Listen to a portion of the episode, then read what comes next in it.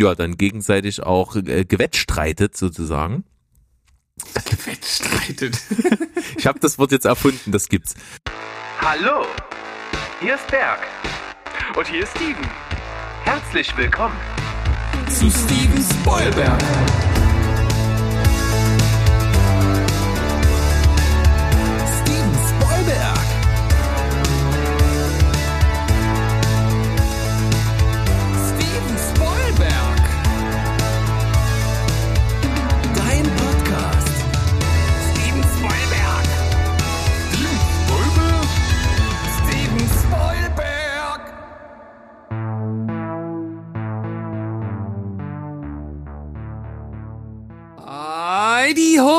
Lieben Menschen da draußen, hier ist wieder euer liebster Film- und Serien-Podcast aus Leipzig.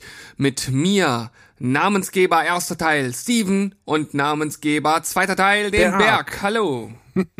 Achso, jetzt hast du, ja, ja. Bin voll du. eingestiegen. voll eingestiegen, ja. Wer, wer bist du nochmal? Hügel. Hügel. Du bist Steffen, oh, oh. ich bin Hügel. Steffen Hügel. Steffen Hügelberg. Ja, und äh, in unserer Funktion als äh, Moderatorin dieses Podcasts führen wir heute durch eine Seance der zehn besten Filme, in der das Wetter eine große oder vielleicht sogar die entscheidende Rolle spielt. Ja, und ich bin froh, dass du es so ausgedrückt hast, denn es wird um einiges schwieriger, hättest du gesagt, Filme, in denen Wetter die zentrale Rolle spielt. Ja, na gut, wir sind da ja immer recht offen, ne? Also selbst wenn ich das gesagt hätte, hättest du wahrscheinlich einfach dir deine Freiheiten genommen, die du so brauchst. Und von daher. Was? Äh, Wie? Stellst du mich hier als nicht regeltreu hin? Ja, du bist ein Freigeist. Du machst, was du willst. ja, okay. Äh, ja, aber ich finde, äh, interessantes Thema, weil äh, es gibt schon viele Filme, die da reinfallen, aber es ist nicht so, dass man ein Übermaß an Filmen hat und vor allem muss man sie ja auch gesehen haben. Im besten Falle zumindest. Und von daher habe ich ja auch einige, die sehr gut in die Kategorie fallen, wo man auch tatsächlich sagen kann, gäbe es dieses Wetterphänomen oder dieses Wetterszenario nicht, würde der Film nicht funktionieren und dementsprechend ist es dann halt auch tatsächlich ein Hauptteil oder vielleicht sogar der Hauptdarsteller und ein paar Filme, ja, wo sich das Ganze wieder so ein bisschen links oder rechts daneben befindet, aber trotzdem immer noch zum Thema passt. Wie ist das bei dir? Ich, da sind wir uns schon ganz gut einig. Man kann das Ganze ein bisschen dann auch kategorisieren, welche Rolle das Wetter spielt, beziehungsweise welche Funktion das Wetter übernimmt im, im Handlungsverlauf, in der Wichtigkeit, äh, in der Ausdruckskraft, in der Wirkung, in der Stimmung. Also da gibt's alles Mögliche, was so ein Wetter machen kann in so einem Film. Ich glaube, so richtig auf die Kategorien eingehen werde ich wohl eher in den Honorable Mentions, weil dann kann ich das so ein bisschen raushauen. Aber es gibt auf jeden Fall Herangehensweisen, das ist richtig, aber in jedem Fall ist es so, wie du schon gesagt hast, dass das Wetter in dem Film, in der Szene oder in dem Verlauf dazu da ist, dass der Film so verläuft, wie er eben verläuft. Ja, Genau, also da sind wir auf einer Linie und ich würde sagen, wir schnacken gar nicht lang. Ich glaube, unsere Zuhörer, die sind schon gespannt, was wir hier so auf unserer Liste haben. Und äh, ich starte einfach mal. Ich also, bin aber auf jeden Fall sehr gespannt, wie ich das Ganze hier irgendwie dann jetzt äh, zum Zeitpunkt der Veröffentlichung dieser Folge dann irgendwie betitel. Weil ich kann ja schlecht jetzt äh, schreiben, Filme, in denen Wetter eine entscheidende Rolle spielt. Das ist viel zu lang. Ich brauche was Griffiges. Naja, beste Wetterfilme ist machbar. Be beste. Äh, Filme ja, mit Wetter, Digga. Filme mit Wette, Wetter, Digga, ja, das ist auch äh, denkbar auf jeden Fall. Sprechen wir äh, zumindest die äh, Generation, äh, was ist das, Z oder XY? Z. Aktenzeichen y, ungelöst. Z, y. Ich weiß es nicht. Ist auch egal. Ja, komm, ohne Umschweife. Du beginnst mit deinem Platz Nummer 5 bei Filmen, in denen Wetter eine entscheidende Rolle spielt. Genau, und ich nehme einen Film und das ist ein absoluter Guilty Pleasure Film. Es ist wahrscheinlich, ich habe den ich habe den Ewigkeiten nicht gesehen. Also wirklich lange. Ich habe den damals gesehen, als er das erste Mal, glaube ich, dann im Fernsehen lief und da war ich noch ein kleiner Bub sozusagen. Aber die Vorschau, als er aufkam damals. Der hat mich halt einfach umgeblasen. Damals war CGI noch nicht so ein großes Ding. Ähm, Ich kann mir vorstellen, dass der heute als Guilty Pleasure immer noch funktioniert. Und zwar Twister. Twister. Ich wusste, dass der kommt. Der darf auf dieser Liste wohl nicht fehlen. Habe ich nie gesehen. Ja, äh, da gibt's ja schon fast diese legendäre Szene, wo so eine äh, Kuh äh, durch die Luft gewirbelt wird und so praktisch direkt vor der Kamera lang fliegt. Ähm, also auch so ein bisschen, naja, nicht ulkig gemacht, aber so äh, gibt so die ein oder andere Szene, wo man sich heute wahrscheinlich so ein bisschen an den Kopf fest. Ich weiß nur, dass das Ganze halt sozusagen, das ist jetzt ein kleiner Spoiler, wobei irgendwo auch nicht, weil es kann man sich ja denken, dass es dann um einen wirklich richtig großen Tornado geht. Und die werden ja irgendwie in so F-Stufen, glaube ich, eingestuft, F1 bis F5 oder umgekehrt, das weiß ich zum Beispiel auch gar nicht mehr ganz genau, aber ganz zum Schluss äh, sind die halt in so einem F5-Tornado, halt in dem größten, halt mittendrin und haben sich halt einfach nur so festgekettet unten am Boden und äh, sind dann praktisch im Auge des Sturms drin. Und das fand ich, das fand ich einfach ziemlich abgefahren. Es ist wahrscheinlich völlig absurd, völlig Hanebüchen, aber wie gesagt, als Guilty Pleasure Film kann ich mir vorstellen, dass der immer noch gut funktioniert. Und wenn wir jetzt beim Thema sind, dieser Film könnte nicht anders funktionieren, weil hier ist das Wetterphänomen an sich der Hauptdarsteller. Also, das kann man ja nicht anders ausdrücken. Von daher passt es wie die Faust aufs Auge. Ob der hier rein muss oder nicht, darüber lässt sich streiten. Ich nehme ihn mit rein. Twister, ich glaube aus dem Jahre 95 oder 93, bin mir nicht ganz sicher. Äh, vielen Dank für den Beitrag. Ich kann natürlich dadurch, dass ich ihn nicht gesehen habe, nicht viel dazu sagen, aber ich kann dich natürlich noch wissenschaftlich ergänzen. Und zwar redest du ja von der F-Skala. Das ist die sogenannte Fujita-Skala. Diese wurde 1971 ah. und so weiter und so fort. Interessiert niemanden, aber geht von 0 bis 12. Und 12. Ah. Genau, 12 ist das krasseste. Das sind dann ähm, Stundenkilometer Windgeschwindigkeiten von 1188 bis 1316. ja, das kann man sich ja gar nicht mehr rational vorstellen, was das ja. bedeutet. Sind überschallschnelle Winde, werden nur im Labor im Überschallwindkanal und im Hyperschallwindkanal erzeugt. Ach so, okay, okay. Also, also künstliche. Ähm, ja. Genau. Also steht da steht, steht da auch was der was der mächtigste Tornado aller Zeiten erreicht hat? Ja, F6. Genau, ah. F6 ähm, ist offiziell, ach nee, warte mal, nee, F5. Genau, weil bei F6 steht, offiziell wurde noch kein Tornado der Stärke F6 beobachtet. Die Windgeschwindigkeiten werden in Jetstreams erreicht. Genau. Äh, und F5 war der Tree State Tornado zum Beispiel. Und F7 bis F11 sind theoretische Werte, die bei bodennahen Starkwinden auf der Erde nicht beobachtet werden können. Mm, Jetzt okay. haben wir hier aber richtig da, da wissenschaftlichen ich, Ausflug gemacht. Aber ich lag trotzdem richtig mit äh, dem F5-Tornado. Bin mir ziemlich sicher, dass das damals da in dem Film die höchste Stufe war. Ja, das hast du vollkommen richtig gemacht. Ich habe das mit wissenschaftlichen Faktenwissen ergänzt. Und so haben wir hier einen absolut runden Platz Nummer 5 bei dir erzeugt. Ist das was? Wahnsinn. Was hast du denn für einen runden fünften Platz? Äh, ich habe tatsächlich was, wo ich auch so ein bisschen die Regeln wieder gebeugt habe, denn das Wetter hat hier eine untergeordnete Rolle, hat aber so einen entscheidenden Symbolcharakter für den Film. Und zwar ist mein Film auf Platz Nummer 5 ein, den ich schon oft gesehen habe. Es ist der Lieblingsfilm von meinem Papa und ich glaube, du hast ihn noch nicht gesehen. Und zwar ist es Pleasantville.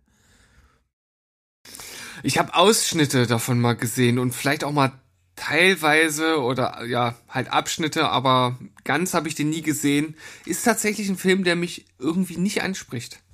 Der ist auf jeden Fall echt super. Ich mag den sehr. Es geht ja darum, dass diese kitschige 50er Jahre Klischee-Serie Pleasantville eine, äh, eine Fernsehserie in Schwarz-Weiß ist im Fernsehen und das ist so die heile Welt, ne? Da, da, da, der Ernährer der Familie kommt von der Arbeit nach Hause und hängt seinen äh, Hut an den Haken und bekommt dann das Essen aufgetischt von der vorbildlichen Hausfrau und die noch viel vorbildlicheren, ehrgeizigen Kinder kommen dazu und himmeln ihren Vater an und erzählen, was sie für Noten im Wissenschaftswettbewerb in der Schule gewonnen haben und so weiter und so fort. Also da ist alles noch Friede, Freude, Eierkuchen, da ist die Welt noch in Ordnung in Pleasantville. Und ähm, wir sind in einer nicht ganz so Bilderbuchfamilie. Und Toby Maguire ist, äh, ist der eine Sohn in dieser Familie und ähm, Reese Witherspoon die Tochter. Und die beiden streiten sich und werden im Streit um die Fernbedienung in diese Ferien Fernsehserie hineingezogen und sind dann in dieser Bonbonwelt. Und da gibt's äh, ganz am Anfang so eine Szene, wie er den Fernseher anmacht und dann kommen natürlich nur so bescheuerte Nachrichten und eine davon ist der Wetterbericht, wo dann gesagt wird, ja, willkommen in Pleasantville, wieder ein wunderschöner Tag, Temperaturen zwischen 23 und 23 Grad. Äh, also das zeigt natürlich, dass, dass alles dort vorgefertigt ist und alles immer gleich ist. Und dann geht es natürlich darum, dass die ja von außen kommen und aus einer sehr viel fortschrittlicheren Welt kommen und diese heile Bonbon-Welt da aufmischen äh, und äh, dann da so langsam auch die Sünde in die Stadt tragen und was es da nicht alles gibt und alle aus sich rauskommen und ähm, das ist so der Verlauf und das Wetter symbolisiert den Umbruch in diesen in diesen Film. Denn im Verlauf äh, geht es ja auch darum, da sind dann auch so, das ist dann so ein Regimestaat fast, wo dann alles verboten wird. Und da ist zum Beispiel auch verboten, dass Regenschirme mitgeführt werden, weil dann würde man sich ja auf schlechtes Wetter vorbereiten, was es ja nicht gibt in dieser Welt. Und äh, dann gibt's natürlich auch später, je mehr eben der Einfluss überhand nimmt, eine Szene, wo es auf einmal anfängt mit Regnen. Das ist ja abgefahren. Ja, und das ist, das kennt niemand. Also die Leute, die, die gucken, was, was passiert da eigentlich? Was fällt da vom Himmel? Was, was, was soll das? Kann man da reingehen? Ist das tödlich oder so? Äh, und dann äh, fangen die halt an, da so im, im, im Regen äh, rum zu tänzeln und so und finden das total cool. Und das symbolisiert den Umbruch, dass endlich auch nicht nur in der Gesellschaft, sondern auch in der kompletten Welt der Umbruch stattgefunden hat und es jetzt endlich regnet und demnach das Wetter symbolisiert, dass die Handlung gekippt ist. Ja, es ist doch aber. Ja gut, man könnte das vielleicht auch anders symbolisieren, aber ich finde, mit, mit Wetter haben die da schon eine ganz gute Wahl auch getroffen. Es gibt auch noch mehr andere Symbole in dem Film. Ach so, okay. Tatsächlich. Aber Wetter ist eins davon. Gebe ich dir absolut recht. Ist jetzt vielleicht ein bisschen sehr weit herkonstruiert, aber ich habe da irgendwie dran denken müssen, fand das gut. Berg, du weißt doch, bei uns ist alles erlaubt. Was wir machen wollen, machen wir. Und von daher ist das völlig in Ordnung. Dein Platz Nummer 5, Pleasantville. Yes. Spielt ja auch der wunderbare William H. Macy mit bei Pleasantville. Möchte ich noch erwähnen. Ja, und, und Toby Maguire. Toby Maguire. Gut. Platz Nummer 4 bei dir. Platz Nummer 4 bei dir. Ähm, ich, ich muss sagen, ich habe keine richtige Reihenfolge. Also ich kann nicht sagen, das ist der Film, der dann am Ende auf Platz 1 steht und der auf Platz 2 und Platz 3. Das ist jetzt irgendwie so ein bisschen, bisschen zufällig oder so ein bisschen nach Gemütslage. Äh, ich nehme als nächstes einen Film, den ich nach wie vor ja eigentlich schon immer noch sehr großartig finde. Ähm, auch äh, wenn viele damit nicht so viel anfangen konnten. Hier spielt das Wetter auf jeden Fall eine wichtige Rolle in Kombination mit den tierischen äh, Darstellern. Äh, auf jeden Fall ja die Hauptattraktion und zwar The Grey. The Grey. Stimmt. Was mit Schnee? Was mit Schnee und mit mit Wölfen und mit Liam Neeson und ja, ich, ich, ich würde sagen, da kann sich dann schon jeder was drunter vorstellen. Liam Neeson zusammen mit ein paar anderen Vagabunden.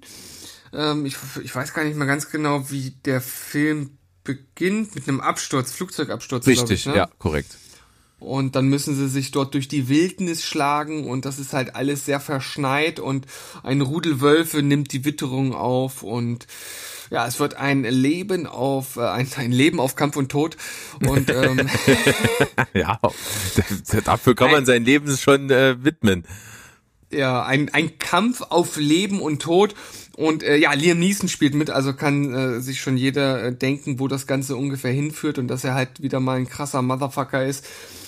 Und äh, wie der Kampf mit den Wölfen dort eingebaut ist in diese Schneelandschaft und vor allem auch dieses dieses Gedicht, um das sich dort ähm, der Film auch hauptsächlich mitdreht, wenn er sich an seine Frau und ich glaube an seinen Vater erinnert.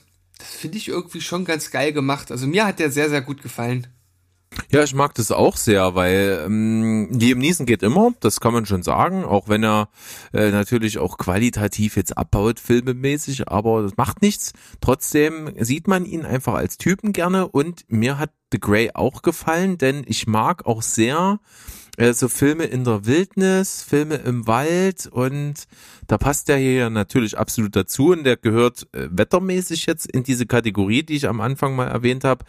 Ähm, äh, Filme, wo das Wetter, sage ich mal, einfach die Umgebung und die Bedingungen für die Handlung halt viel rauer und schwerer machen.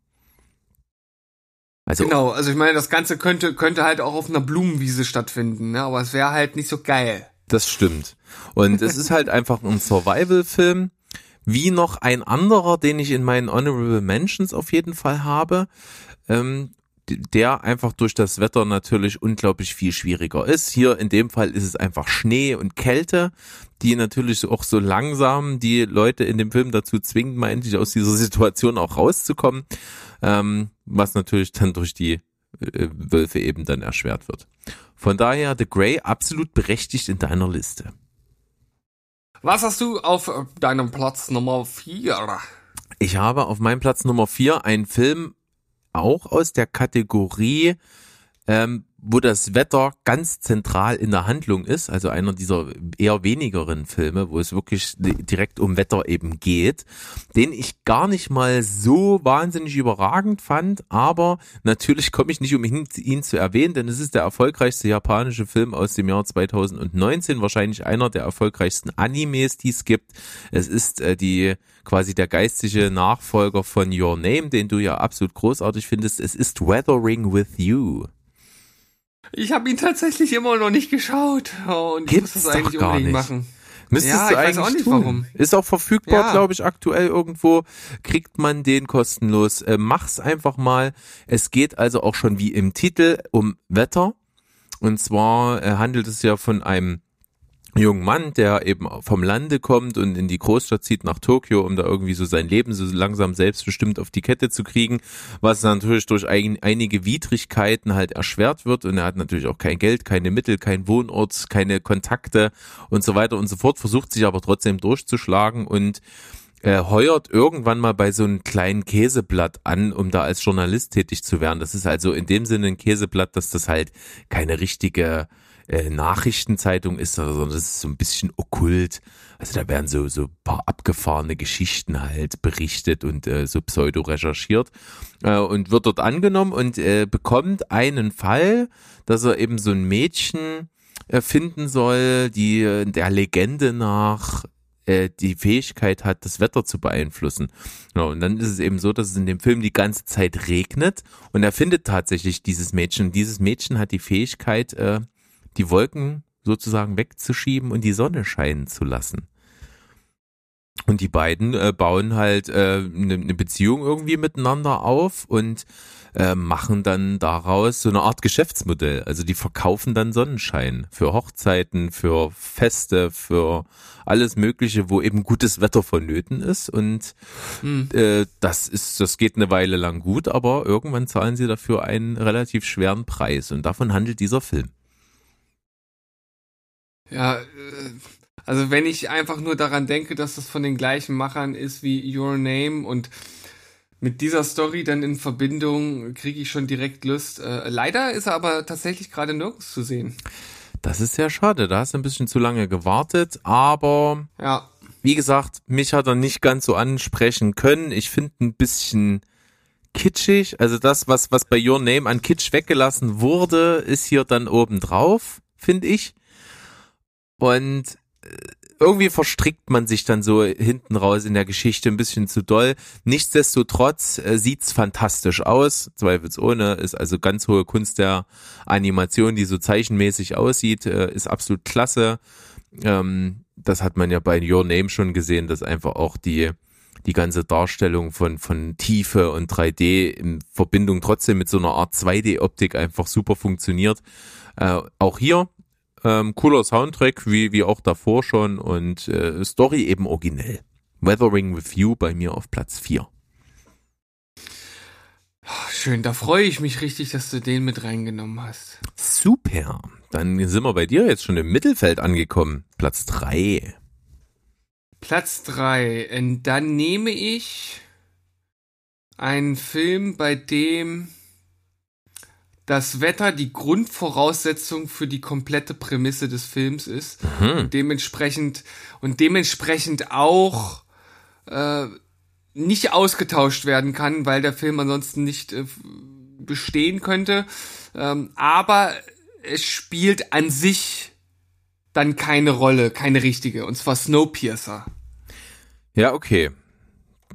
Bei Snowpiercer geht's ja darum, dass die Welt halt völlig vereist ist und äh, es einen Zug gibt, Snowpiercer, der halt einfach immer äh, im Kreis fährt, äh, über eine längere Strecke auf der ganzen Welt verstreut. Im Kreis also jetzt, fährt. Ja, das,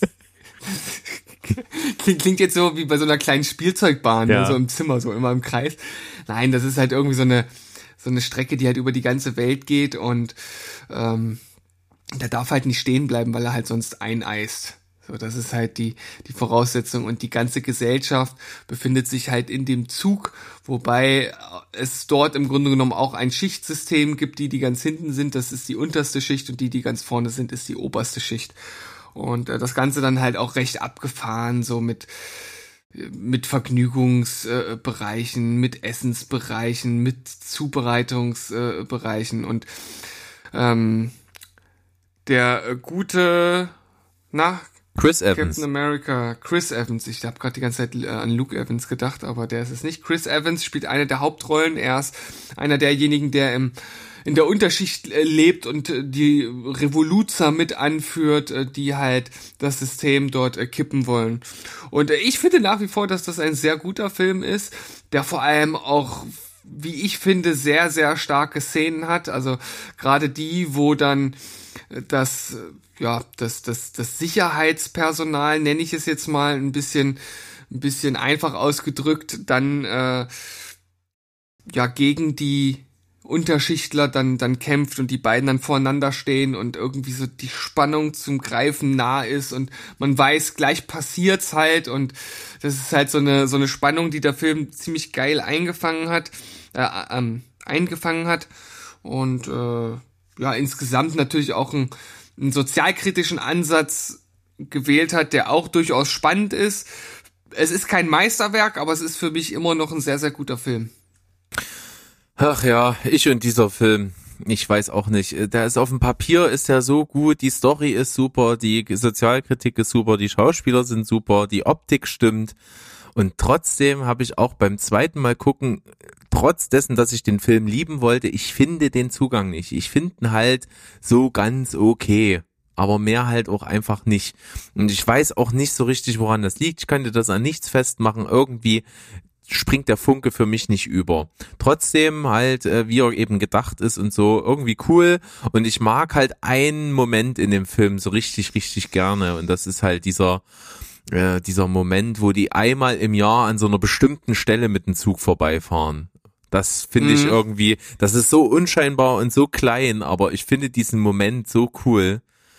Ja, und äh, das ist so was, mir gefällt, aber sonst kann ich nicht viel an dem Film finden irgendwie. Aber macht nichts. Bong Joon Ho hat hier einfach sich auch etabliert auf dem internationalen Markt. Dann letztendlich, weil der Film ja auch einfach kommerziell, Mainstream-mäßig halt auch ein ziemlicher Erfolg gewesen ist eben und da ihm wahrscheinlich auch den Weg geebnet hat dann zu solchen Werken wie Parasite mit seinem endgültigen internationalen Gottstatus.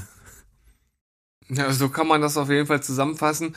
Und nicht nur das, äh, also dass Snowpiercer Anklang gefunden hat, es ist ja sogar eine Serie draus geworden. Das darf man ja auch nicht unterschlagen. Von der du einfach mal den ersten Teil geguckt hast und dann nie weitergeguckt hast, oder? Die erste Folge tatsächlich. Also die erste Folge, ja. Nur. Ja. Ja, wir fanden es beide gut und haben einfach nicht weitergeguckt. Ja, so, so war es bei mir mit äh, Hannibal damals. Ist ja auch schon einige Zeit her, dass äh, die Serie Hannibal gelaufen ist mit Mats Mikkelsen. Erste Folge gesehen, ja. fand ich super Nie weiter geguckt. Ja, es ist irgendwie bei manchen Serien abgefahren. Ich kann dir auch gar nicht so richtig sa äh, sagen, woran es liegt.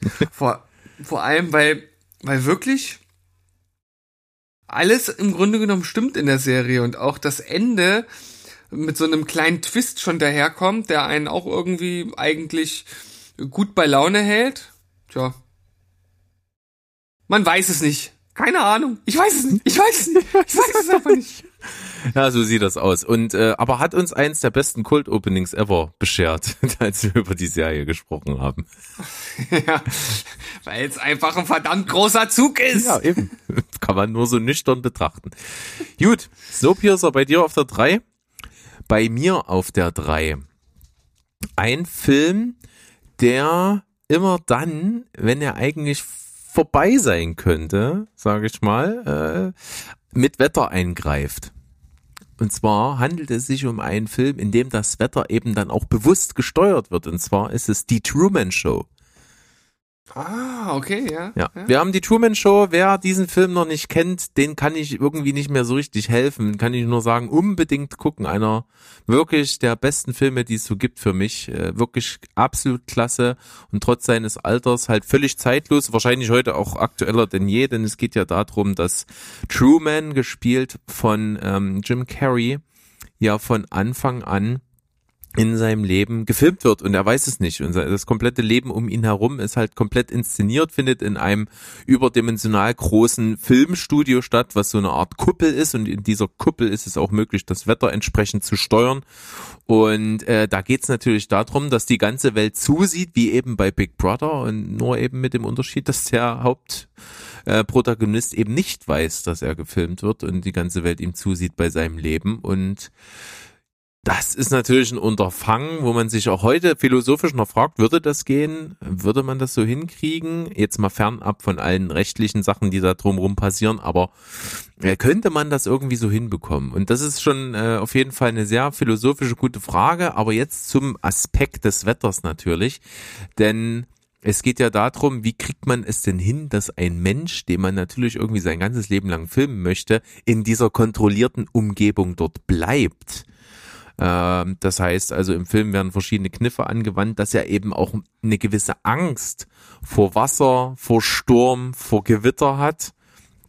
Und das dann eben genutzt wird, eben immer dann, wenn er sich gerade mal in den Kopf setzt, er möchte mal aus seiner Kleinstadt rauskommen und irgendwie mal verreisen äh, nach Fidschi, wie er dann, wie das in dem Film immer so gesagt wird, ähm, dann wird das eingesetzt, dass es eben dann gerade regnet oder gerade ein Sturm aufzieht oder wenn er aufs Wasser will, dann halt riesengroße Angst kriegt.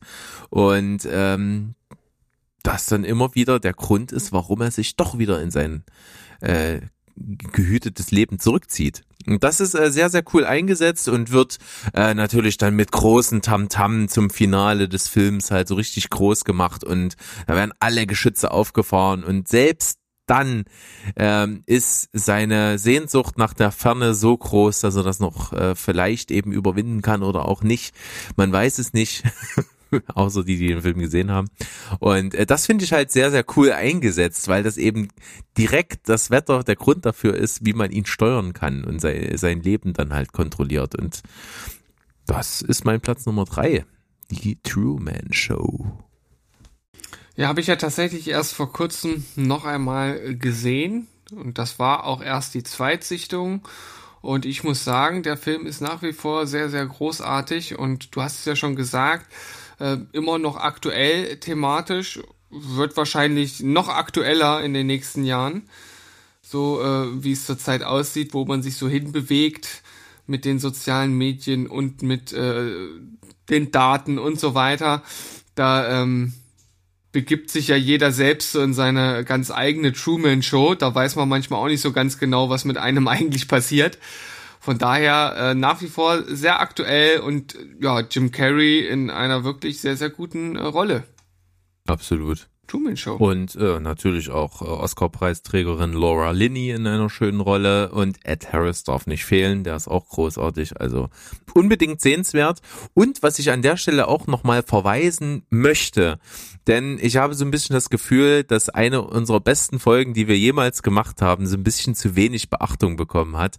Äh, wir haben mal vor einiger Zeit eine Folge gemacht, eine Sonderfolge von Die Zehn, denn wir haben die zehn Filme, die niemals gedreht wurden, gepitcht.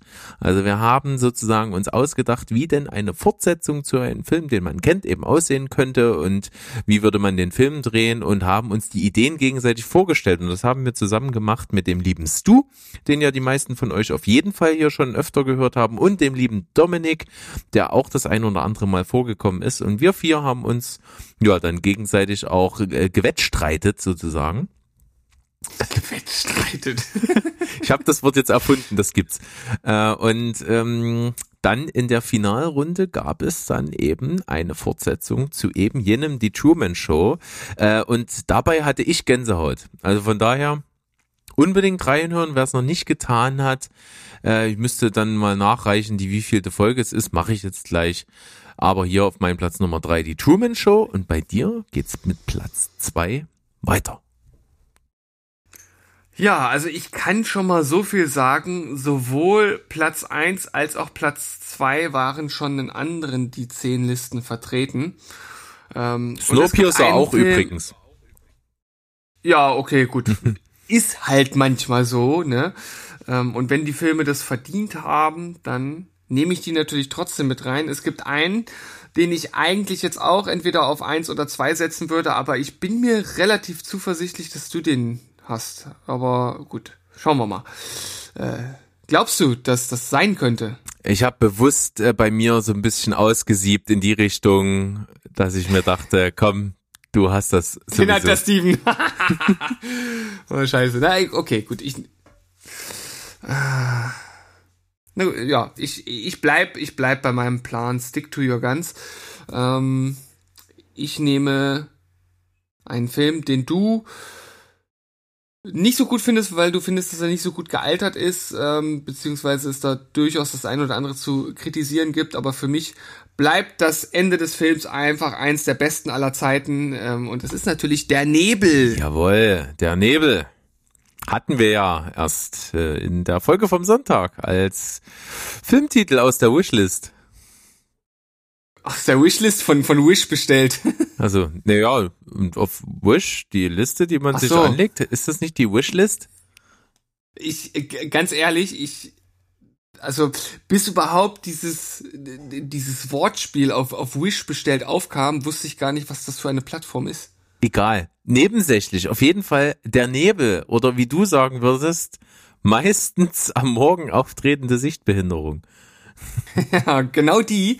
Ein Horrorfilm, bei dem sich äh, ja ein paar Menschen in einem Supermarkt einschließen, als plötzlicher Nebel auftritt und draußen sich ein Monster, nee, anders, sie sind im Supermarkt und dann kommt der Nebel und sie wollen rausgehen und äh, merken dann, dass dort ein äh, Monster auf einmal sich im Nebel befindet und äh, die müssen irgendwie rausfinden, wie sie überleben und wie sie dort rauskommen.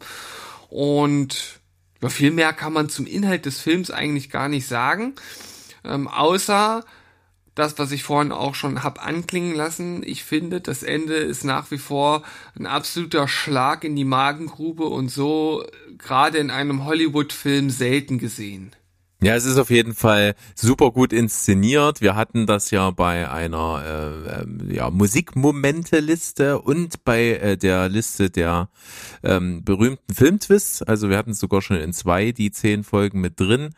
Hier jetzt. Alter Schwede, ich glaube, das ist der erste Film, der dreimal in einer Liste dabei ist, oder? Es könnte sein, wir müssen, wir müssen, äh, wie bei unseren Kollegen vom Telehorst, die haben immer dann, wenn zum Beispiel sie einen Film haben, dessen Regisseur oder Schauspieler schon mal vorgekommen ist, vergeben die dann immer so kleine Awards. Äh, gibt's dann hier mm. den, den, den Blätterteighorst und den Kaktuseishorst und den Metthorst und sowas. Für, je nachdem, wie oft es vorkommt. Ja, aber ein Film dreimal in der die zehn Folge hat man, glaube ich, auch noch echt noch nicht. Da hast du recht abgefahren, ne? Weil es ist ja jetzt, es ist jetzt kein cineastisches Meisterwerk oder so, ne? Aber irgendwie hat er, hat er was. Er hat Aspekte, hat Aspekte, die sich irgendwie lohnen, in Listen unterzubringen. Und äh, da kann ich dir beipflichten, das Ende ist echt wirklich gut. Und ich finde, der Film hat auch wirklich viel Potenzial, aber eben, wie du schon gesagt hast, ich finde, er ist echt schlecht gealtert. Also das sieht CGI-mäßig teilweise echt zum Kotzen aus. Und ich finde auch so ein bisschen die Gruppendynamik, die viel hergegeben hätte, funktioniert nicht an jeder Stelle. Also da gibt's auch Verhaltensweisen von Personen, die ich so gar nicht nachvollziehen kann. Das ist alles ein bisschen seltsam. Aber macht mhm. nichts. Ähm, ich habe dann auf jeden Fall auch noch einen Film in der äh, Honorable Mentions Liste, der eben mit dem Wetterphänomen Me Nebel arbeitet. Na, da bin ich auch mal gespannt, was du da noch so im Köcher hast. Ja.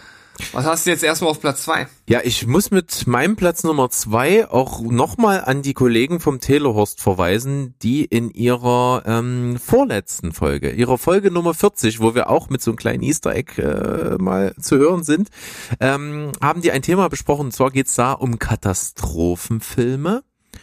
Mhm. Und äh, ein Film von diesen Katastrophenfilmen wurde gewählt, meine ich, von, ich glaube, es war von Max. Äh, und der hat den Film mitgebracht. Take Shelter, ein Sturm zieht auf.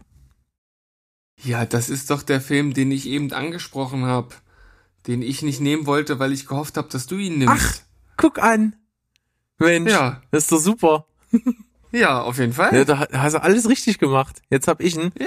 Take Shelter, ein Sturm zieht auf und ähm, das Wetter ist ja schon im Titel, ne? es geht um diesen Sturm, der aufzieht, aber so in der Handlung des Films spielt er ja nur so eine untergeordnete Rolle, denn es geht um die Hauptfigur gespielt von Michael Shannon, die psychische Probleme hat. Und diese psychischen Probleme, die ihn die es ihm erschweren, mit seiner Umwelt so, so wirklich äh, normal zu interagieren, akzeptiert zu werden und so weiter und so fort, mit denen er selber kämpft, werden eben manifestiert darin, dass er am Horizont einen schlimmen, schlimmen Sturm aufziehen sieht und er ist der Einzige, der das sehen kann. Und der Film handelt davon eben, wie er alles Mögliche versucht zu unternehmen, sich für diesen Sturm zu wappnen, baut im Garten einen aufwendigen Bunker und er richtet so seine komplette Energie darauf, sich vorzubereiten. Äh, das ist also so ein bisschen Prepper-mäßig auch in diesem Film. Und ähm, er wird natürlich dann zu Recht von allen irgendwie für verrückt gehalten, weil niemand diesen Sturm sehen kann. Und deswegen ist der Sturm natürlich essentiell für diesen Film, weil er äh, eben das sehr gut darstellen kann. Und ich finde das immer sehr, sehr gelungen, wenn ein Film davon handelt, dass äh, eine Figur irgendein bestimmtes psychisches Problem hat und das ist ja so abstrakt, ne? Wenn man selber nicht psychisch krank ist, fällt es einem natürlich total schwer, sich in so eine Person hineinzuversetzen, weil natürlich viele Handlungsweisen und so total irrational wirken. Und deswegen finde ich das total geil, wenn Filme das eben mit irgendeinem Kniff und eben hier mit diesem Sturm visualisieren können, dass man es besser versteht. So als Analogie, das finde ich total super. Ja, das ist so ein Aspekt, den ich an dem Film halt auch total mag und Michael Shannon ist halt einfach nie besser gewesen als in dem Film. Richtig. Also es ist für mich auch äh, wirklich eine der besten Schauspielleistungen, die ich überhaupt jemals gesehen habe. Mindestens in der Top Ten. Es ist wirklich überragend, wie er das spielt. Und ähm, da gibt's auch noch, wie gesagt, mit diesem Aspekt, das irgendwie für einen Zuschauer greifbar zu machen, wie sich diese psychische Krankheit anfühlen muss, gibt's gar nicht so viele Beispiele. Äh, mit zu nennen ist auf jeden Fall noch Horse Girl, den wir beide ja gesehen haben. Also äh, nach dem Film kann ich mir halt wirklich einigermaßen vorstellen, wie sich diese Krankheit, die die Figur in dem Film halt äh, anfühlen muss. Also zumindest ansatzweise und das das schon echt abgefahren. Aber zurück zu Take Shelter, ein Sturm zieht auf, unbedingt angucken. Äh, ist ein ruhiger Film, ein sehr, sehr ähm, auch melancholischer Film. Es passiert nicht allzu viel, aber er ist wirklich sehr, sehr tief, geht voll in die Psyche seines seiner Hauptfigur rein und lohnt sich absolut. Take Shelter, ein Sturm zieht auf, bei mir auf Platz zwei. Ich bin so froh, dass du den mit reingenommen hast. Richtig, richtig gut, Berg. Haben wir gut gemacht. Finde ich. Find, Haben wir richtig Bin ich stolz. Also, weil sonst geht das ja oft auch mal in die Hose, dass wir uns denken, ja, du hast den bestimmt und ich denke mir, du hast den bestimmt und dann hatten keiner von uns auch schon vorgekommen, aber hier gezockt und gewonnen. Ja, es ist, äh, um es mit einer äh, Sportanalogie oder einem, einem gängigen Sportersatz äh, zu sagen, nimm du ihn, ich hab ihn sicher. Stimmt, absolut. Gleiches Prinzip. So, äh, dann. äh, dann kriegst du natürlich einen Trommelwirbel von mir. Nummer eins. Wo ist er, der Trommelwirbel?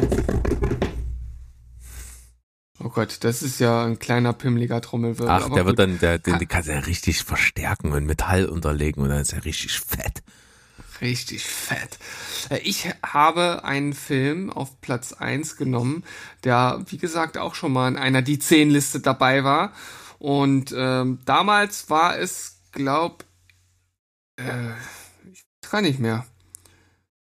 Weiß es gar nicht, aber du Ich wirst bin das doch das Archiv, ich werde das sagen. Du bist das Arch du bist das Archiv. Hm. Du wirst uns also gleich aufklären. Ähm, es ist ein Tierhorrorfilm und wie ich finde, wahrscheinlich einer, einer der besten äh, dieser Art und zwar Crawl. Yes! Was für ein Film. Ich könnte dir jetzt tatsächlich nicht sagen, wo der vorgekommen ist. Ich dachte gerade, also, aber wir haben ja keine Liste mit Tierhorrorfilmen oder wo Tiere im Mittelpunkt standen. Naja, red weiter, ich recherchiere. Ja, ähm, auf jeden Fall ein äh, wirklich packender Tierhorrorfilm aus dem Jahre 2019 von Alexandra Alexandre A- A- A- Acha Aja? Aja? Ich weiß es nicht genau. Aja? Ich weiß es nicht. ähm, in der Haupt in der Hauptrolle und man muss auch sagen wirklich absolut überragend, super gut gespielt, Kaya Scodelario, die in ihrem Haus oder beziehungsweise im Haus des Vaters ähm, gefangen ja, gefangen genommen wird, klingt jetzt so ein bisschen, als wenn es eine Person wäre, aber es ist letzten Endes ein Sturm, der aufzieht und äh, zu Überschwemmungen führt und äh, nicht nur Wasser in den Keller spült, sondern mit dem Wasser auch noch Alligatoren und gegen diese muss sie sich dann zu Wehr setzen und das ist wirklich, wirklich gut inszeniert. Und äh, auch wenn Quentin Tarantino an der einen oder anderen Ecke ja mal mit seinen Empfehlungen oder seinen Filmen des Jahres irgendwo daneben liegt, hat er mit diesem zwar auch überrascht, aber wie ich finde, sehr positiv. Denn auch ich muss sagen, wirklich, wirklich guter, unterhaltsamer Film. Nicht immer logisch, aber das finde ich bei solchen Filmen auch nicht so schlimm. Hier finde ich einfach die Inszenierung klasse. Auch wie der Sturm inszeniert wird.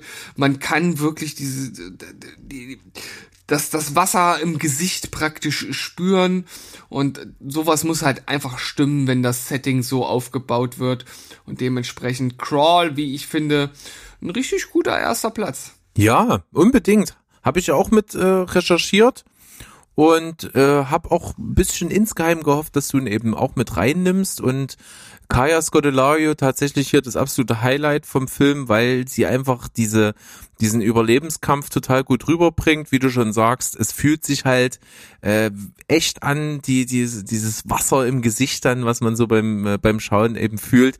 Das ist halt so, weil die das ja auch wirklich so in, in, in Wassertanks und so gedreht haben und man hält sich eben zurück mit übertriebenen CGI. Äh, das sieht für die Alligatoren wirklich gut aus kann man absolut machen. Und hier haben wir einen Wetterfilm aus der Kategorie, wo das Wetter ähm, die, den Schauplatz einfach begrenzt. Ja. Ja, und das, das, das auf jeden Fall auch. Da habe ich einige noch in den Honorable Mentions dazu, wo wirklich dies, das Wetter dazu führt, dass eben der Film in einem bestimmten Setting abläuft, welche irgendwie so abgegrenzt ist. Äh, und das macht diesen Film aber keineswegs irgendwie langweilig, sondern ich finde, wie man diesen, wie man das nutzt und wie man immer wieder auf andere Ebenen geht, äh, ist total gut gemacht. Ne? Es fängt ja in diesen Keller an und dann geht das so durch das Haus immer weiter nach oben bis zum Dach. Äh, hat auch mal so einen Ausflug in so ein Haus gegenüber und so. Das ist so äh, geil gemacht. Man hat aus diesem total kleinen Schauplatz, der eigentlich nur so in und um dieses Haus stattfindet, so viel rausgeholt. Und das macht den Film zu Recht total sehenswert. Äh, kann man sich also geben, wenn man auf Creature Horror steht, sowieso. Von daher, äh, Crawl. Verdienter Platz eins bei dir. Creature Horror. Hm. Ja, absolut. Dann, was hast du auf Platz eins, mein Guter? Ich habe auf Platz eins einen Film, den du noch nicht gesehen hast, der aber so sehenswert ist. Es ist wahrscheinlich einer der Filme, der wirklich eine Nachhaltigkeit bei mir äh, erzeugt hat. Ich finde ihn total gut und wenn ich jetzt schon wieder drüber nachdenke, könnte ich ihn mir schon wieder angucken. Ähm, auch in gewisser Weise ein Kammerspiel, ein Film, der nur dadurch dort so intensiv ist, wie er eben ist, aufgrund des Wetters, denn es handelt sich um der Leuchtturm. Aha, okay. Ja. Aha. Handlung ja ganz einfach. Es geht um einen Leuchtturm, der auf einem Felsen im, äh, im Meer draußen ist und natürlich dazu da ist, dass eben dann Schiffe eben von diesem Licht, Leuchtturmlicht geleitet werden können. Und es geht natürlich darum, dass dieser Leuchtturm natürlich auch gewartet werden muss. Und deswegen gibt es immer ein Team von zwei Leuchtturmwärtern, die dort eben eingesetzt werden über einen Zeitraum von ja so meistens irgendwie so vier bis sechs Wochen, bevor sie abgelöst werden und dann natürlich einfach zu zweit auf dieser Insel zusammen eingefärscht sind. Ja, und in diesem Film sind das keine geringeren als einmal Robert Pattinson und Willem Dafoe. Willem. Dafoe! Willem. Dafoe! Oh, der zweite war gut. Ja, richtig gut. Ja, ich gebe mir Mühe. Äh, und absolut großartig. Also das Schauspiel ist schon mega. Ich finde das Setting mega, dass das so schwarz-weiß und so dreckig und so körnig aussieht, finde ich mega. Und ähm, was ich einfach super beeindruckend und nachhaltig an dem Film finde, ist, dass es mehrere Varianten für die Deutung der Handlung gibt und äh, alle sein könnten. Also es gibt wirklich mit Absicht kein, keine Lösung. Es gibt so drei Varianten, wie man diesen Film hauptsächlich interpretieren kann zwischen den Zeilen. Äh, denn das, was man sieht, ist echt seltsam zum Teil. Und äh, alle drei haben irgendwo ihre Wahrheit. Äh, und das ist mit Absicht halt so gemacht. Und das finde ich so geil. Und es ist schauspielerisch einfach nur zum Dahinknien.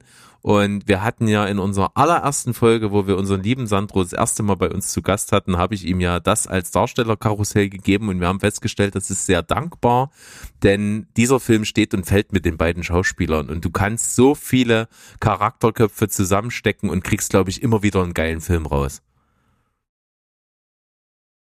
Ja, da ist, glaube ich, vieles möglich. Ich habe ihn nach wie vor noch nicht gesehen, wie du ja schon äh, festgestellt hast. Und äh, ja, werden mal sehen, wann sich da eine Möglichkeit ergibt. Ja, also schon alleine das Sounddesign von diesem Film, dieser ständige, unterschwellige Wind und dieses Dröhnen und wie das Wasser an die Felsen klatscht und diese ganze Stimmung von dem Film ist Wahnsinn.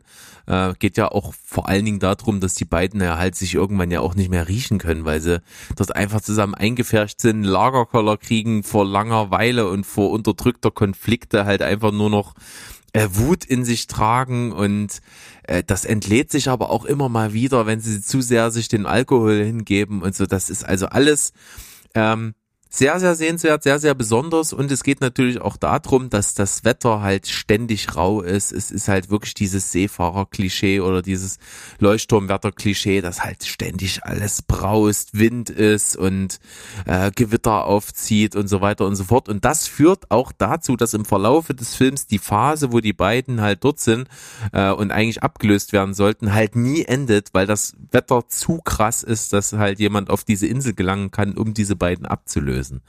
Äh, und sich hm. dementsprechend die Lage ja, die sowieso dann schon echt am Kippen ist, äh, nur immer weiter äh, drastisch verschlimmert, weil halt einfach kein Ende mehr in Sicht ist aufgrund des schlimmen Wetters. Und deswegen der Leuchtturm hier als ein Film, bei dem das Wetter eine entscheidende Rolle spielt, auf Platz eins bei mir. Ja, abgefahren. Habe ich äh, nicht mit gerechnet. Ähm, so wie du es er erläuterst, erklärst, passt das natürlich wie die Faust aufs Auge und von daher ein nicht nur überraschender, sondern anscheinend auch ein wohlverdienter Platz Nummer eins bei dir. Ja. Hört, hört. Und ich würde einfach mal einläuten, wie das bei uns ja ganz klassisch ist, den Honorable Mentions Teil, der manchmal auch länger gerät als die Folge an sich. Mal gucken, wie wir uns heute hier schlagen. Ich habe einiges hier auf dem Zettel äh, äh, eingeteilt nach den vorhin mal angesprochenen Kategorien. Ja, okay, ich habe das nicht nach Kategorien eingeteilt. Von daher weiß ich nicht genau, wie wir es jetzt machen wollen. Ich, ich fange einfach mal mit einer Kategorie an, die äh, nichts damit zu tun hat, äh, wie das Wetter sich äh, da entwickelt oder nicht. Es sind einfach die Filme, die hier wohl wahrscheinlich äh, reingehören in die Liste, die ich aber alle nicht gesehen habe. Okay. Und zwar ist das zum einen Hard Rain. Ich weiß, dass es oh ja, habe ich gibt, auch nicht gesehen. aber ich habe ihn nicht gesehen. Hm. Äh, The Day After Tomorrow Tatsächlich nie gesehen? Na gut, ich meine, das ist ja, also das ist ja klar. Also, also viel deutlicher passt das ja nicht zur Kategorie bei The Day After Tomorrow. Richtig. Dann auch äh, der Sturm. Mhm. Auch nie gesehen. Äh, ich hatte hier natürlich Twister, aber den hat man ja schon. Und ein Film, Mhm. den ich nie gesehen habe und auch nie sehen werde, ist auf jeden Fall Noah. Ja, hatte ich äh, vorhin auch bei meiner Recherche nochmal vor Augen geführt bekommen, habe ich auch nicht gesehen und dementsprechend hier auch nicht mit aufgeführt. Ja. Ich würde mal in eine Kategorie reingehen wollen, die wir heute noch gar nicht so richtig hatten.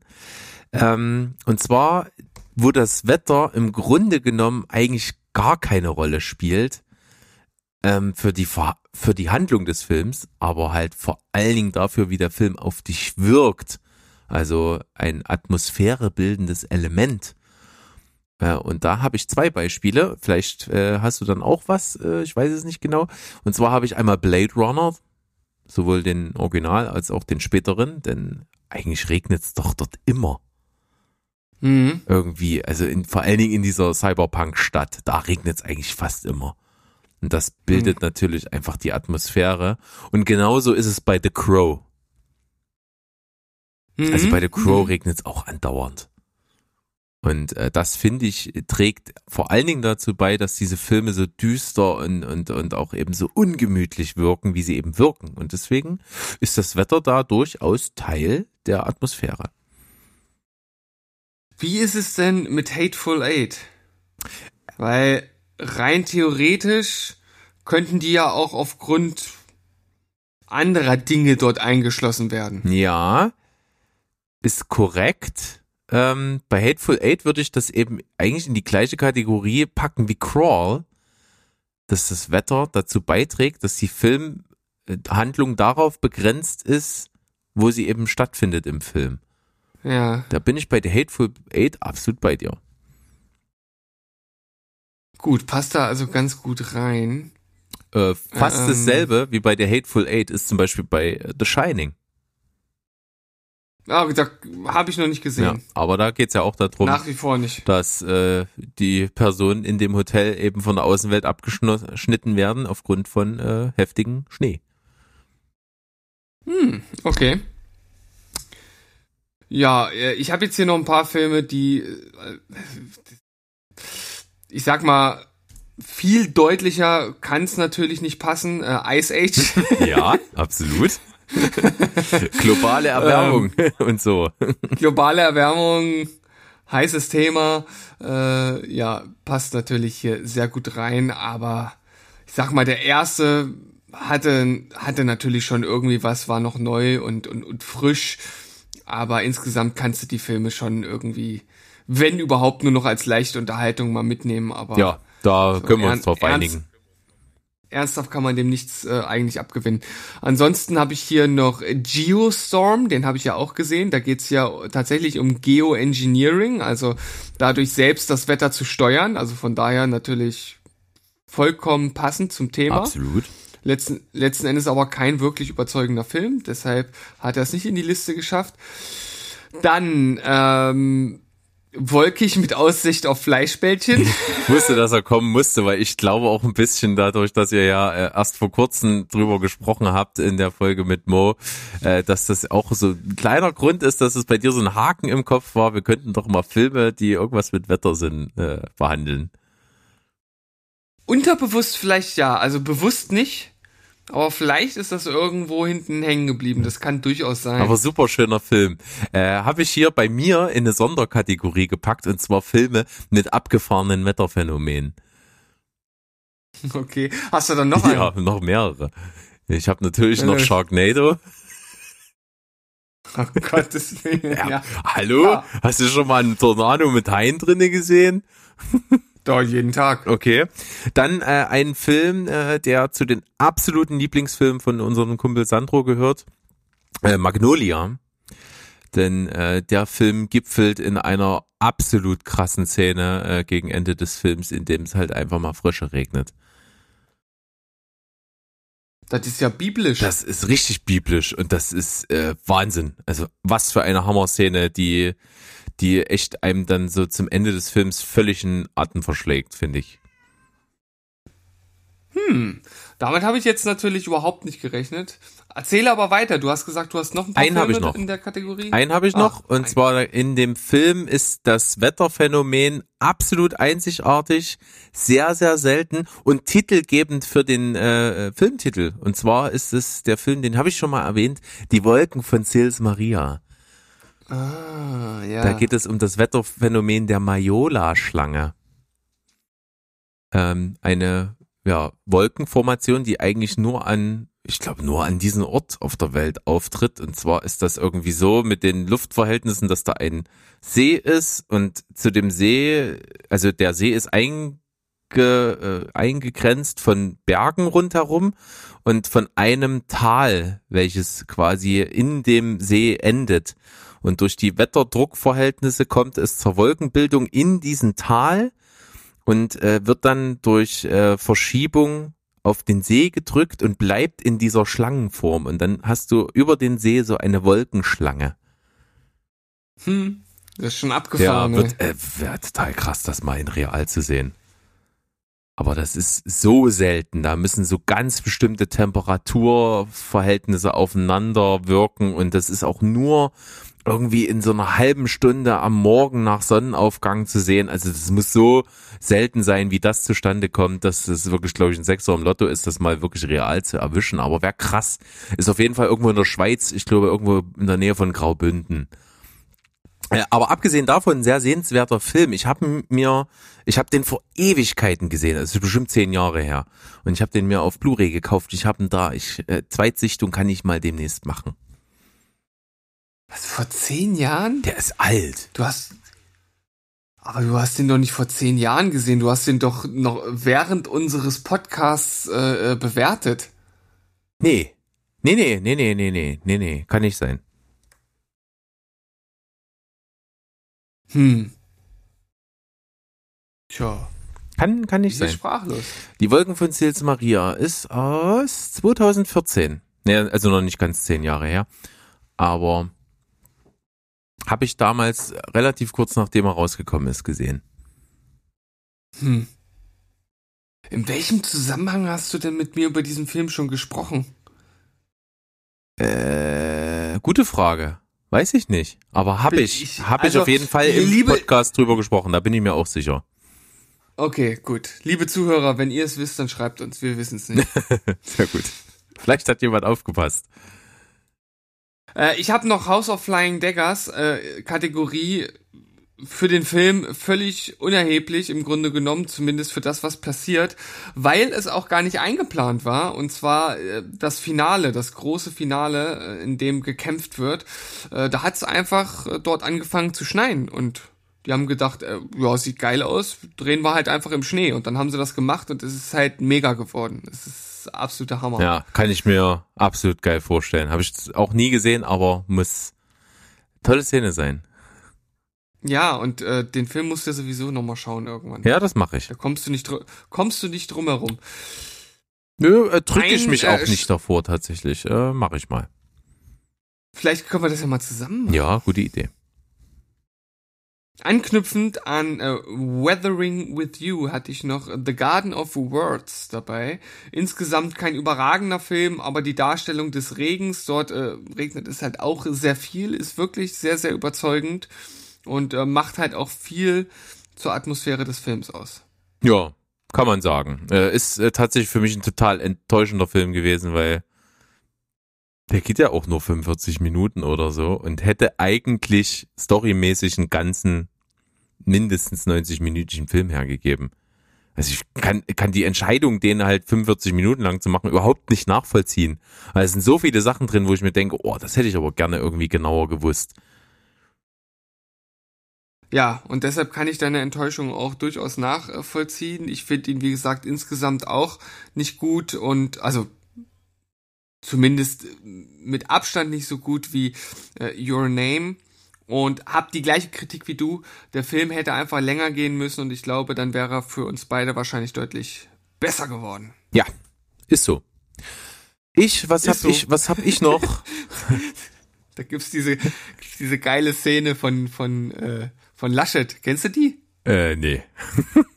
wo, wo, er, wo er in irgendeiner, äh, in irgendeiner Talkshow ist und ähm, halt sich irgendwie wieder so ein bisschen verzettelt hat und dann halt aber nochmal mit Nachdruck sagen will, dass es halt so ist, wie er es gesagt hat. Und er macht halt so eine künstlerisch wertvolle Pause und guckt dann halt mit seinem Laschet-Blick und sagt halt, ist so. das ist so, das ist so gut. Was willst du dagegen sagen? Was willst du dagegen sagen? Ja. Laschet, die alte Wurst. Ja, ja. Gut, ähm, was hast du noch? Ähm, auch ein Film, der quasi die Handlungspersonen dazu zwingt, dort zu sein, wo sie sind, wegen Unwetter, ist bei dem Film Identität. Ja. Lange her, kennt wahrscheinlich kaum noch jemand, ist aber wahrscheinlich so einer der äh, bekanntesten Geheimtipps könnte, würde man so sagen, oder? Das ist der Geheimtipp, ja. Ist nie richtig groß rausgekommen, ist aber sehr, sehr beliebt äh, und ist auch cool, äh, ziemlich Mindfuck-mäßig auch. Und da geht's ja darum, dass eben verschiedene Personen, die überhaupt nichts miteinander zu tun haben, äh, auf einmal in so ein Motel äh, zusammengepfercht werden und dann dort äh, ein Mord pas passiert äh, und das alles ein bisschen sehr komisch ist, aber die sind halt eben dort gefangen, weil sie nicht wegkommen, weil überall die Straßen, die dorthin und wegführen, äh, eben einfach unterspült sind und niemand aufgrund des Gewitters wegkommt. Habe ich seit Ewigkeiten nicht gesehen. Ich weiß, dass ich den damals nicht so gut fand, wie ich es mir gewünscht hätte. Das ging mir auch so. Das weiß ich auch noch, aber sonst weiß ich auch nicht mehr viel, weil bei mir ist es eben so lange her sei es drum. Identität mit dabei. Und was ich auch noch habe, ist äh, der Film, wo ich vorhin noch an The Grey anknüpfen hätte können, äh, ist es natürlich The Revenant. Ja. Das ist natürlich auch ein Survival-Thriller par excellence, der einfach dadurch halt so seine ganze Brisanz gewinnt, dass das Wetter halt natürlich sowas von roh, karg, kalt, windig und äh, äh unerbittlich ist wie in diesem.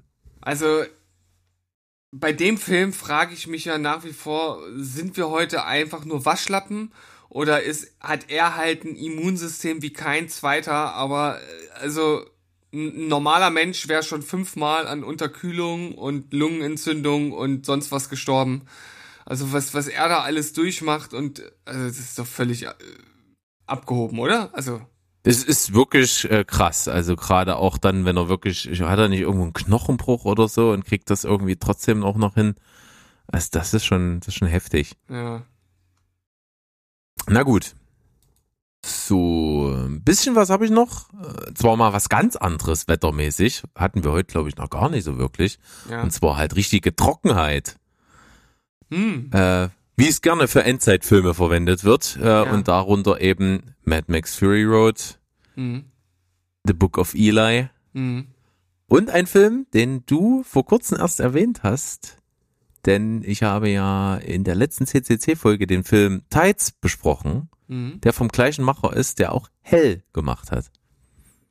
Äh, und in Hell ist das ja eine besonders krasse Form, äh, denn die Menschen können sich eben nicht lange auf der Erdoberfläche bewegen, weil sie dann halt ja, weggebrannt werden sozusagen. Also weil die Sonne so stark und so intensiv ist, dass man sich eher wohl drinnen aufhalten sollte. Ja, das ist auf jeden Fall mit äh, postapokalyptischen Filmen könnte man ja jetzt hier praktisch einfach alle aufzählen, die es da gibt, weil die irgendwie ja fast immer mit, mit dem Wetter zu tun haben. Korrekt, absolut. Hast du noch was? Na, ich habe jetzt so einen Film, der eigentlich nicht in die Kategorie gehört, nicht so richtig. Aber auf der anderen Seite ist halt das, was passiert, dafür verantwortlich, dass ein, äh, ich sag jetzt mal, ein wetterähnliches Phänomen dann halt auftritt, und zwar Dantes Peak. Ja, okay. Naturkatastrophe zwar eher, aber natürlich äh, hat es dann Auswirkungen auf äh, die, die Witterung dort vor Ort, ja. Genau, also dass, dass man halt einfach diesen, diesen Ascheregen hat. Ne? und ich fand, ich fand den Film echt gut, tatsächlich. Ich habe schon lange nicht mehr gesehen. Ich denke, der ist, ich kann mir vorstellen, dass der nicht ganz so geil gealtert ist aber äh, gerade so diese Szenen, wenn sie da mit dem Auto beim Aus Ausbruch da langfahren und wenn sie dann näher an den Vulkan kommen und äh, da alles voll Asche ist und so, das ist schon, äh, schon ganz cool. Auf jeden Fall. Ich kann dir jetzt übrigens nachreichen, wo wir schon mal über die Wolken von Sils Maria gesprochen haben. Das war in unserer äh, Die 10 Folge Nummer 10 Geheimtipps. Ah, Hatte ich mit dabei. Je, jetzt ergibt es alles Sinn. Ja, jetzt, jetzt wird das alles ein großes Ganzes und wir verstehen die Welt. Ist das nicht wunderschön? Das ist wunderschön. Ich bin ganz beseelt. Ähm, gut, ich habe nicht mehr viel und zwar ein Nachtrag zum Film mit Nebel. Das ist natürlich Silent Hill. Mhm, klar. Silent Hill funktioniert nur mit dieser Atmosphäre des Nebels in der Stadt. Ansonsten wird's nicht so geil. Und äh, dann kann ich dir nur eine Frage stellen. Was ist bitte Fargo ohne Schnee? Nischt. Nicht, überhaupt gar nicht. Bei Fargo muss Schnee. Maßgeblich Atmosphäre. Ist einfach so. Ja, ich finde, das ist auf jeden Fall auch ein super Abschluss für diese Folge, ne? Weil Fargo ist ein großartiger Film. Es passt zum Thema und bildet damit einen richtig guten Abschluss. Ja, und das wird äh, in, jüng in nächster, Ver äh, in nächster Vergangenheit, In nächster Vergangenheit. Zukunft, in nächster Zukunft äh, sicherlich mal bei uns Thema werden. Wir hatten das nämlich so ein bisschen geteased mal am Anfang des Jahres, dass der wunderbare Film Fargo sich ja dieses Jahr jubiläumsmäßig jährt und wir dazu mal was machen. Und das machen wir im November. Ja, seid gespannt. Das wird großartig. Und bis dahin verabschieden wir uns wie immer mit der Folge Die 10 Filme, in denen Wetter eine entscheidende Rolle spielt, mit Tschüss, Ciao und Goodbye. Bleibt trocken. Genau. Spoilerfrei. Tschüss. Tschüssikowski.